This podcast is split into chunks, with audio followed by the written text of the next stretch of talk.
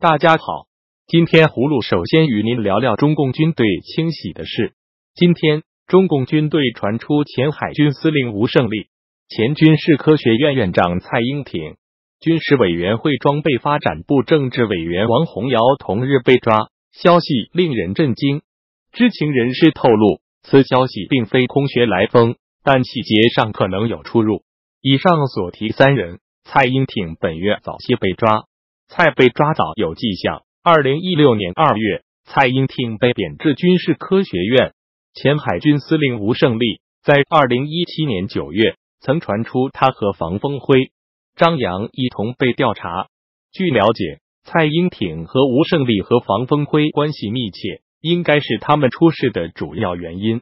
十八大以来落马的上将和军委高层中，房峰辉问题最为严重。习近平决议将其处以极刑，但被老同志求情，暂时没有下文。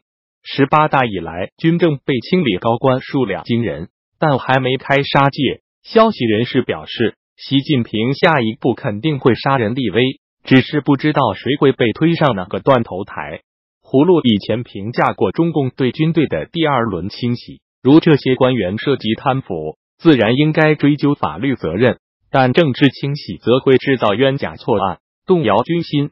下面，葫芦与您聊聊二十国集团领导人峰会期间的习特会。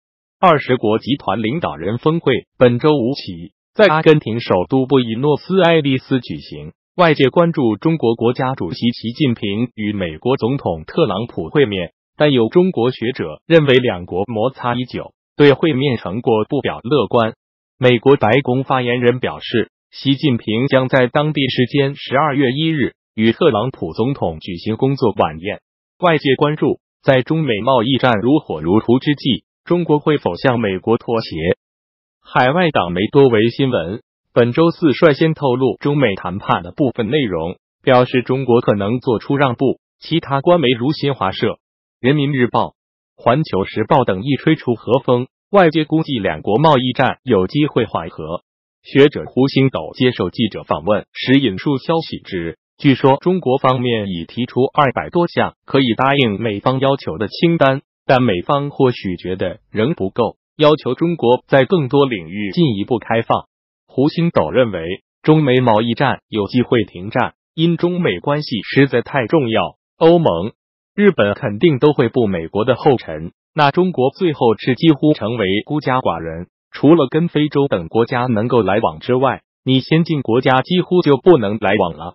所以现在搞好中美关系，就是中国是不是要继续深化改革开放，还是逐步的关上国门？中国是不是要与世界主流国家接轨？是不是要融入到世界主流文明中去？这关系到中国何去何从的问题。不过，也有学者对会面不敢乐观。北京大学国际关系学院教授梁云祥指，中美摩擦已久，两国矛盾是意识形态上的，难以通过会面化解。胡卢希望喜特会取得成果，因为中美贸易战对双方经济发展不利。如果中美进一步演变为冷战，则会让中国一夜间退回到改革开放前，后果不堪设想。最后，胡卢与您说说美国通俄门调查进展。美国总统特朗普前私人律师科恩本周四在纽约法庭上承认自己曾经作伪证。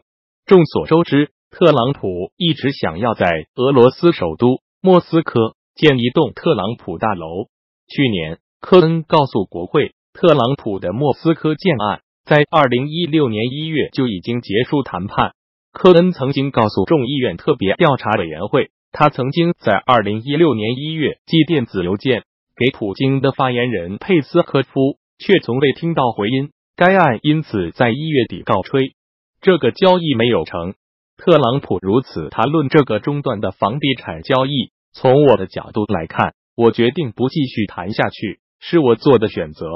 他也认为，就算当时莫斯科大楼的计划继续洽谈，也没有什么不对。当时的状况下，我很有可能赢不了党内提名，那么我就必须回去经商。那我为什么应该要错过这么多机会？